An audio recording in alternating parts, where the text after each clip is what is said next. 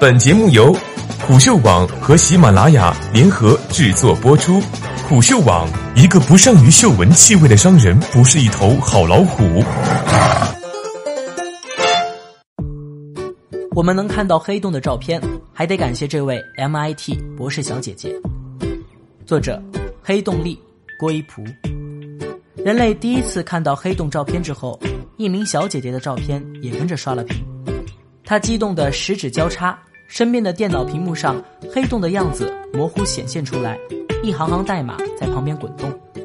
在 Facebook 上发出，在 Facebook 上发出这张照片时，小姐姐说。看着我做的第一张黑洞照片一点点洗出来，真是不可思议。我做的第一张黑洞照片，对，全人类看到的第一张黑洞照片就是她做的。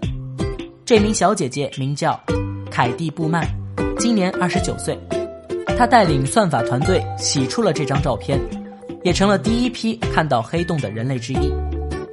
人类拍到的第一张黑洞照片，并不是像我们拿手机拍照那样点下屏幕就好，而是需要分布在全球各地的许多天文望远镜在同一时间按下快门，记录无线电数据，然后再依靠机器学习算法把数据拼到一起，重建出图像。而这个洗照片的任务，就是凯蒂在 MIT 读博时做的项目，搞定半吨硬盘。六年前。凯蒂开始了他在 MIT CSAIL 的博士生涯，想要研究如何看见或者测量肉眼看不见的东西。黑洞简直是再适合不过的研究对象了，因此他加入了 EHT 事件世界望远镜团队。凯蒂的本科读的是密歇根大学的电气工程，硕士读的是 MIT 的电气工程和计算机科学专业。可以说，对于天文方面，他当时一窍不通。就这样，他开始研究把多台天文望远镜获得的数据合成一张黑洞照片的算法。一搞就是三年的秘密工作，在二零一六年之前，这个项目一直是保密的。小姐姐研究这么激动人心的项目，却憋着不能说，连自己的家人都没告诉。而且，直到二零一七年六月，凯蒂的算法才终于可以开始实战。他收到了一堆装着黑洞观测数据的硬盘，这些硬盘足有半吨，从世界各地用飞机运来，数量之大，甚至让人联想到1969年玛格丽特·汉密尔顿为阿波罗十一号登月而准备的代码，它们被打印在纸上。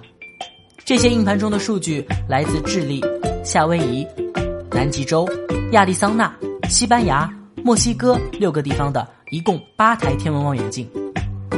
天文望远镜获取的数据量非常大，一晚上就能收集到两 PB，约两千 TB。如此庞大的数据难以用网络传输，必须装到硬盘里，空运到 MIT。而且这半吨硬盘里的数据不仅仅是黑洞，还包含天空中的各种复杂凌乱的数据。凯蒂要靠这些数据拼出一张完整的黑洞写真。本来。根据射电望远镜数据还原天体图像，需要人类天文学家参与。他们以自己的专业知识，将成像算法指引到他们认为正确的方向。然而，面对 PB 级稀疏、嘈杂的数据，想靠人力从中找出图像太难了。于是，他们使用了机器学习方法。虽然这支团队已经花了好几年的时间构建算法。在合成数据上实验，但直到有了这些硬盘，他们才能真正知道他们的算法是不是真的能捕捉到不可见的黑洞。这项任务究竟是什么样的呢？就好比你把一颗鹅卵石扔进池塘，却还想看到它的样子。一石激起的涟漪，入水的瞬间，石子会激起一圈一圈的涟漪。只要这样涟漪，就算石子沉到水下，也依然可以通过算法。重现它的模样，黑洞就像是这颗已经看不见的鹅卵石，不同的望远镜收到的两股无线电波相遇，就起了涟漪，学名叫做干涉。而凯蒂提出的 CHIRP 算法，便是依靠干涉来重建黑洞图像的。具体来说，从银河中心传来的无线电信号到达两台望远镜的时间是不一样的，干涉也是这样发生的。所以说，重建黑洞照片最重要的就是时间差。可是地球有厚重的大气层保护着，无线电波穿过大气层的时候速度会变慢，时间的测定也就不够准确了。所以小姐姐想出了一个机智的方法来解决这个问题：如果每一个测量值都是三台望远镜，不是两台，相乘的结果，大气带来的误差就能互相抵消了。这样一来，算法有了，团队便开始冲洗黑洞的照片了。一洗就是两年，半吨硬盘的数据量处理起来，工程量还是太大了。洗照片的过程中，一度有四个团队同时工作，每一个团队负责分析一部分数据。原本预计一年洗好的照片，花了两年时间才让世界看到。除了耗时之外，小姐姐也说过，团队就是一口大锅。里面有天文学家、物理学家、数学家、工程师。如果不是这样，也不可能完成这个艰巨的任务。